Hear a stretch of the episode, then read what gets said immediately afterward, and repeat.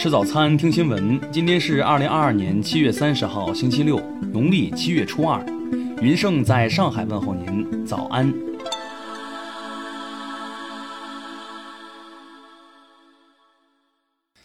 首先来关注头条消息。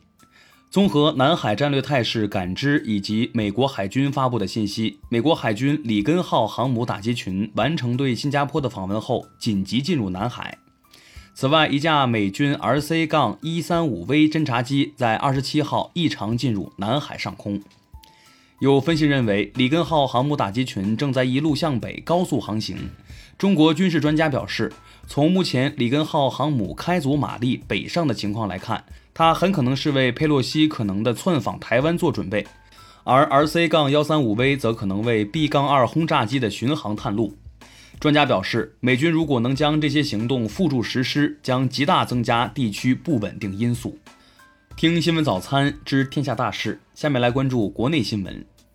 国家卫健委昨天通报，二十八号新增本土确诊病例六十例，新增无症状感染者三百九十例。国家卫健委发布通知，要求进一步推进新冠病毒核酸检测结果全国互认。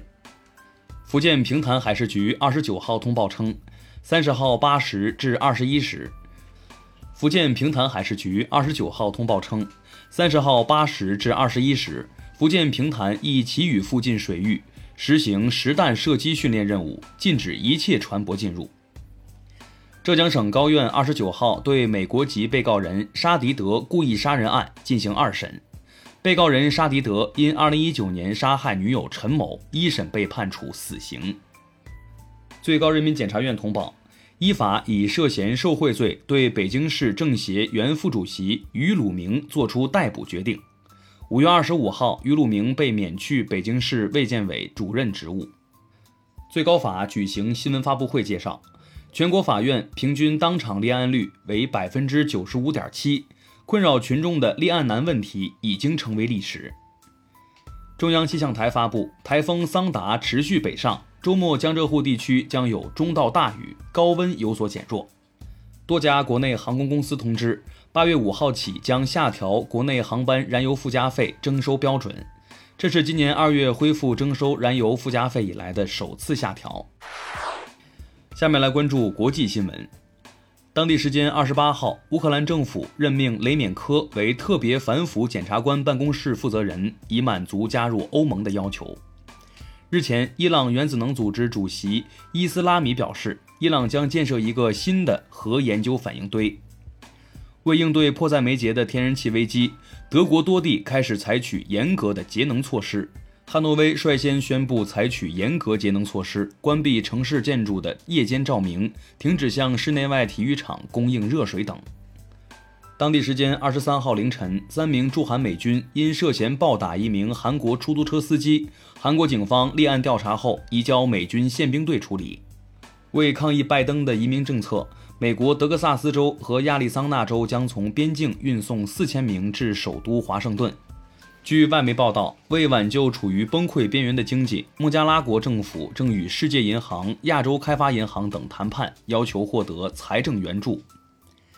因为持续高温天气，法国本土的九十六个省份中，九十三个省份进入干旱预警状态，三十八个省份处于高度预警状态。二零一九年四月，巴黎圣母院在大火中受损，损毁部分重建工作即将启动，预计二零二四年重新开放。下面来关注社会民生新闻。杭州通报网传二十二岁女孩加班猝死，核查情况，称企业在用工管理上存不规范行为，将严肃查处。二十八号，辽宁本溪一游客在某景区蹦极时遇上停电，被人工手摇半小时左右才拉升上平台。景区称游客情绪平稳。陕西榆林男子于某酒后偷摘苹果，被果园主人钟某养的狗追赶，摔倒在水沟中死亡。于某家属索赔八十五万，最终法院宣判钟某承担百分之二十责任，赔偿十七万元。河北定州一中学强制女生留超短发引发争议，当地教育局声明已对学校行为进行了纠正。近日，网传一段视频。